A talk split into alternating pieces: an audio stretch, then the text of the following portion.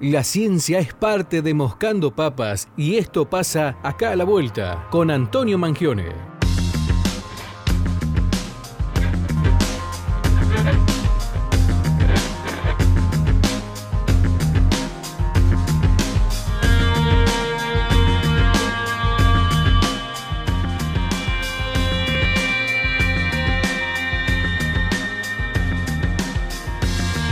6.33 de la tarde. Seguimos haciendo Buscando Papas aquí en Radio Nacional San Luis. Bueno, como todos los martes, como ustedes ya lo saben, tenemos el segmento acá a la vuelta que lo hace el señor Antonio Mangione. Antonio, muy buenas tardes, bienvenido a Radio Nacional. Buenas tardes, Fran, a vos y a la audiencia. Muchas gracias por recibirme. Hoy hablamos del impacto, perdón, el que va a hablar va vas a ser vos, el impacto de la dictadura militar en la formación de educadores de la Universidad Nacional de San Luis. Bueno, obviamente eh, tiene que ver con el Día de la Memoria, la Verdad y la Justicia que es mañana 24 de marzo. Así es, Fran. Va a ser una columna esta en alguna medida atípica porque la primera parte, sobre todo la que hablo yo, no voy a estar haciendo un resumen de hallazgos y abordajes académicos en el mundo, en Argentina y en San Luis, sino que le voy a destinar un tiempo a pensar un poco qué significa estos 45 años que se cumplen el 24 de marzo mañana del golpe cívico-militar que ocurrió hace 45 años atrás, el 24 de marzo de 1976. Ese 24 de marzo, Fran, la audiencia, las Fuerzas Armadas, por la fuerza, en forma obviamente antidemocrática, toman el poder derrocan un gobierno constitucional y democrático. Y hay algo muy interesante que a mí me interesa resaltar, que yo lo repito porque hay, gente que ya lo, ya lo ha mencionado antes, digamos, no estoy inventando nada. Todos los años esta fecha, y para esta fecha, a la población argentina, a su inmensa, inmensa mayoría, no pasa inadvertida. No importa de sus posturas ideológicas o inclusive su afinidad por la democracia, no pasa inadvertida. Porque en la Argentina hubo un golpe de Estado. Fue violento, provocó la muerte y desaparición de personas, se violaron los derechos humanos de forma repetida, planificada y organizada, lo cual constituyó, constituyeron delitos de lesa humanidad y que en Argentina se juzgaron. Entonces podemos decir todo esto porque la justicia argentina, en Estado de Derecho, y respetando las garantías constitucionales, ¿sí? juzgó y encontró culpable. En un principio, en 1983, 84, 85, con el juicio de las juntas, a los miembros de las juntas que en ese momento tomaron, durante esos seis años, tomaron el poder, siete años el poder en la Argentina, en forma de pacto. ¿sí? Y también procesó, imputó y condenó a más a la fecha de 200 eh, a, miles de represores, más de mil represores. El informe estadístico sobre el estado de las causas por delitos de lesa humanidad que sale todos los años a cargo de la Procuraduría de Crímenes contra la Lesa Humanidad dice que a, diciembre ¿no? del 2020 había 623 causas en trámites, de las cuales el 40% es decir, 250 causas, ya tenían sentencia firme. Y todavía hay 280, es decir, unas 45% con instrucción. Y después hay otras categorías legales y judiciales que no vienen al caso. Hay mil, más de mil condenados, 164 absueltos, todavía hay 628 procesados, ¿sí? varios imputados, otros 600 imputados. Y escucha esta cifra, Fran, 692 fallecidos. Este no es un dato menor. Mm. Es un hecho innegable. ¿No? Y otro aspecto que llama poderosamente la atención y que debería ser motivo de orgullo para nosotros como nación argentina, es que Argentina es en toda en su completud un caso único respecto de el tema del abordaje de los derechos humanos, de su revisión del pasado del esfuerzo que pone no solo en encontrar justicia, sino en construir memoria y en tratar de algo que parece obvio, pero se hace central en Argentina. Hay una intención subyacente que todo el mundo declama cuando pasa por horrores como este, o es atravesada por estos horrores, en no repetir la historia. A mí me parece que como nación estamos haciendo un esfuerzo enorme por no repetir la historia. Esto no se puede repetir en Argentina y esperamos que no se repita en ningún país del mundo. Pero seguramente será sumamente difícil que se repita en Argentina. Y eso es porque la comprensión, la profundidad de la comprensión, el sentimiento, los sentidos y las representaciones sociales asociados a lo que significa la violación de los derechos humanos en Argentina, tiene una profundidad y un alcance una raíz profunda en la sociedad y en la comunidad que es raro ver en otros países. Y digo esto como una expresión de deseo para que otros países atraviesen procesos similares al nuestro. Y a la vez nos alienta, yo creo que nos alienta. Y eso es la idea revitalizadora que atraviesa todos los 24 de marzo. Los impactos y repercusiones de la última dictadura son tan dramáticos como numerosos muerte y exterminio, desaparición de personas, apropiación de menores, violación de mujeres, un ensañamiento con las disidencias, ¿no? El heteropatriarcal, mm. la cultura heteropatriarcal hizo estragos y la sostuvo y mantiene ciertas conductas heteropatriarcales este, asimiladas, fuertemente vinculadas con la estructura del poder, el ejercicio del poder discrecional, organizado, planificado. Destruyó el tejido social, vació el Estado, generó endeudamiento, ni hablar de la persecución al movimiento obrero y a la concepción de movimiento obrero. Y luego nos podríamos detener, pero no como un dato menor, en los impactos en la cultura, el habla, el lenguaje, el cuerpo, la cultura este, en, toda su extensión, las artes, la ciencia, y llego a la educación. Entonces nos preguntamos también cómo impactó la dictadura militar que se originó con el golpe de Estado en 1976, cómo impactó entonces todo ese dispositivo represor, rígido, conservador, en las formas de educar, de aprender, cómo disciplinó, si es que lo hizo, ahora vamos a ver que sí, y en qué términos afectó la forma en que se comprendía ser un educador, la forma en que se comprendía también ser ciudadano o ciudadana. Se suma hoy acá a la vuelta María Soledad Martínez, profesora y licenciada en Ciencias de la Educación en la Facultad de Ciencias Humanas de la Universidad Nacional de San Luis, es auxiliar de Historia de la Educación Latinoamericana y Argentina en la misma universidad y realizó una tesis de grado muy interesante sobre el impacto que tuvo la dictadura en, la estructuración de estas culturas, de estas formas, de la conducta de pedagogos, ¿no?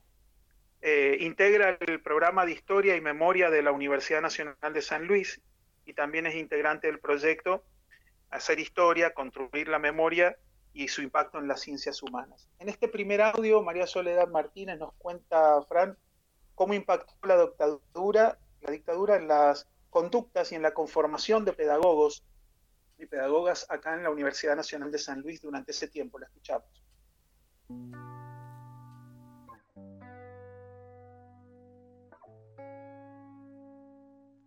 Trabajo de investigación pretendí indagar las programaciones de conductas en la formación del sujeto pedagogo al interior del dispositivo de la última dictadura cívico-militar argentina en la Universidad Nacional de San Luis y los efectos en los programas de la carrera del profesorado en Ciencias de la Educación durante el periodo de 1976 a 1983. Dicho periodo dejó marcas profundas en los sujetos que testimoniaron este momento histórico, afectando también la identidad colectiva, los modos de pensarnos como sociedad, aún en nuestra historia reciente. El 24 de marzo de 1976 y el 10 de diciembre de 1983 representan eh, dos puntos de inflexión en la historia nacional.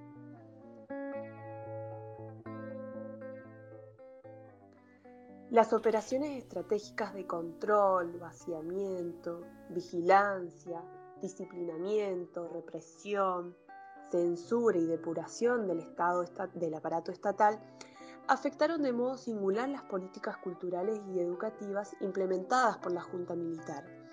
En el caso de las universidades, la intervención marcó la ruptura de tradiciones de pensamiento, la desaparición y la persecución física de estudiantes, docentes, autoridades y no docentes.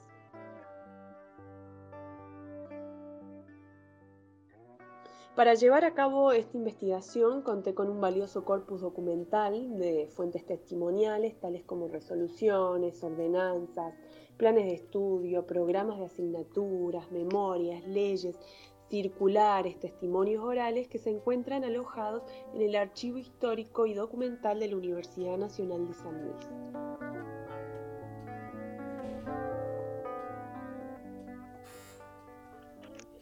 Fran. Sí. Fran, un comentario sobre este primer audio. Todo habla, los testimonios, los documentos, los programas de las materias, las resoluciones, los memos, todo habla. Y además esto es fascinante y me parece que requiere un recuadro especial, merece una mención especial. Está en el archivo histórico. ¿no? La universidad tiene un archivo histórico. Está, historiza y crea y genera memoria. Y además está disponible para su consulta. Es decir, estamos hablando de un testimonio que además puede ser revisitado. Esto me parece fascinante. En este segundo audio, María Soledad ahora habla con un poco más de detalles de algunos de estos impactos, ¿no? Y, otro elemento interesante es, una vez que sabemos esto, ¿qué hacemos? escuchamos. Bien, estamos eh, por escuchar a Soledad Martínez. Este, Antonio, recordamos que es parte del segmento de hoy. Ahí va, ahí viene, ahí viene.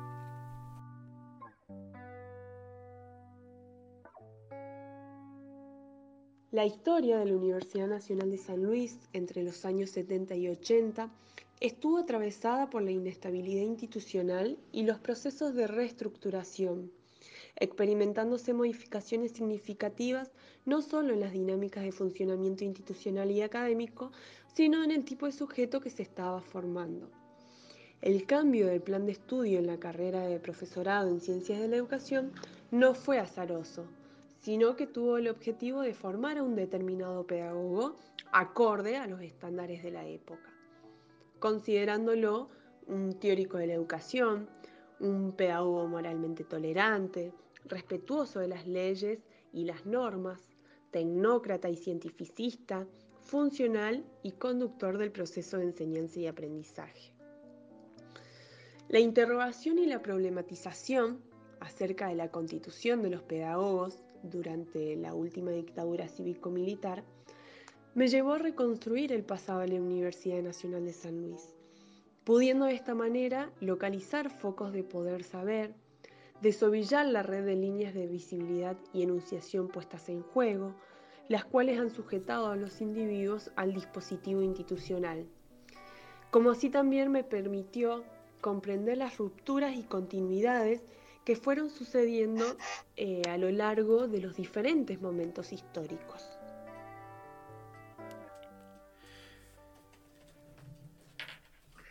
Interesante, Fran, eh, el comentario en este segundo audio cuando describe cómo es ese docente, ¿no? cómo se perfila una conducta particular durante la dictadura. Em, em, debe, debe, haber sido un momento muy muy eh, tenso en términos de las relaciones que se daban entre docentes y estudiantes y debe ser muy rica, algunos de los testimonios los conozco, debe ser muy rica esas interacciones y cómo impactó. Finalmente quiero compartir este tercer audio porque, de María Soledad eh, Martínez, porque me parece que habla también de cómo impacta la investigación, la propia investigación en la propia investigadora en este caso atendiendo a una pregunta que siempre nos parece central y que hemos tratado en, las columnas de este programa, es ¿cómo es que se construye memoria? Escuchamos a María Soledad.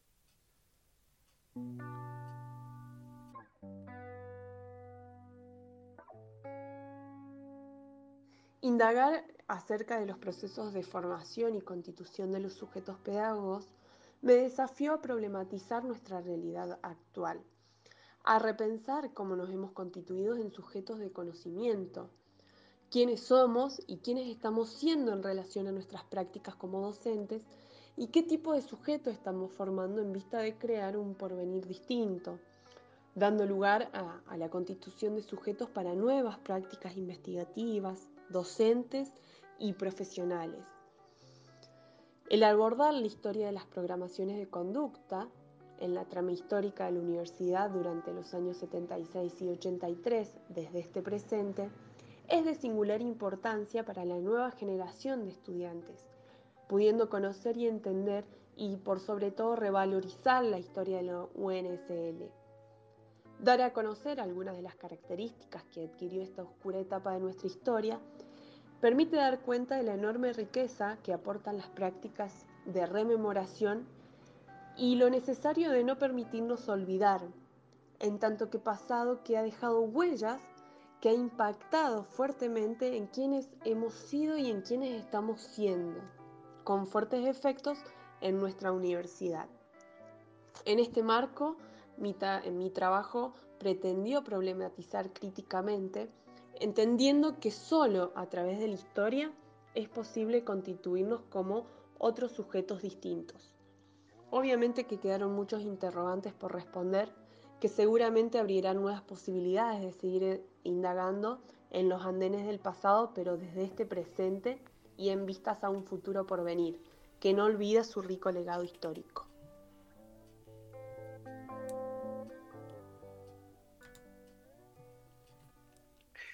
Bueno, la palabra de María Soledad Martínez, a que aprovecho nuevamente para agradecerle su participación en muy poco tiempo. Este, hizo estos tres audios este, que me parecen que hablan de su profesionalismo y compromiso, así que muy agradecido. Muy agradecido. Solamente decir, ya para finalizar, Fran, eh, me quedan retumbando este, algunas ideas, algunas palabras que mencionó María Soledad y me hacen pensar en, otra frase, en otro concepto que es algo así como no, no olvidar debe ser doloroso, pero no ha sido a través de la memoria construida por sobrevivientes ese golpe lo que nos ha permitido a nosotros, a nosotros comprender el drama eh, que se vivió y la posibilidad, como dice María Soledad, a través de la historia, de convertirnos y reconfigurarnos como nuevos sujetos, como dije al principio, para jamás repetir una historia como esta. Y mañana todos y todas plantamos memoria. Así que los invitamos a sumarse, a plantar un árbol, a plantar memoria en conmemoración, en respeto y homenaje a los 30.000 y las 30.000 desaparecidas en Argentina. Desde ya muy agradecido por el espacio y por la escucha. Gracias a vos, Antonio. Eh, será hasta el martes que viene. Un placer escucharte. Un abrazo grande. Abrazo. Era Antonio Mangione en el espacio de Acá a la Vuelta.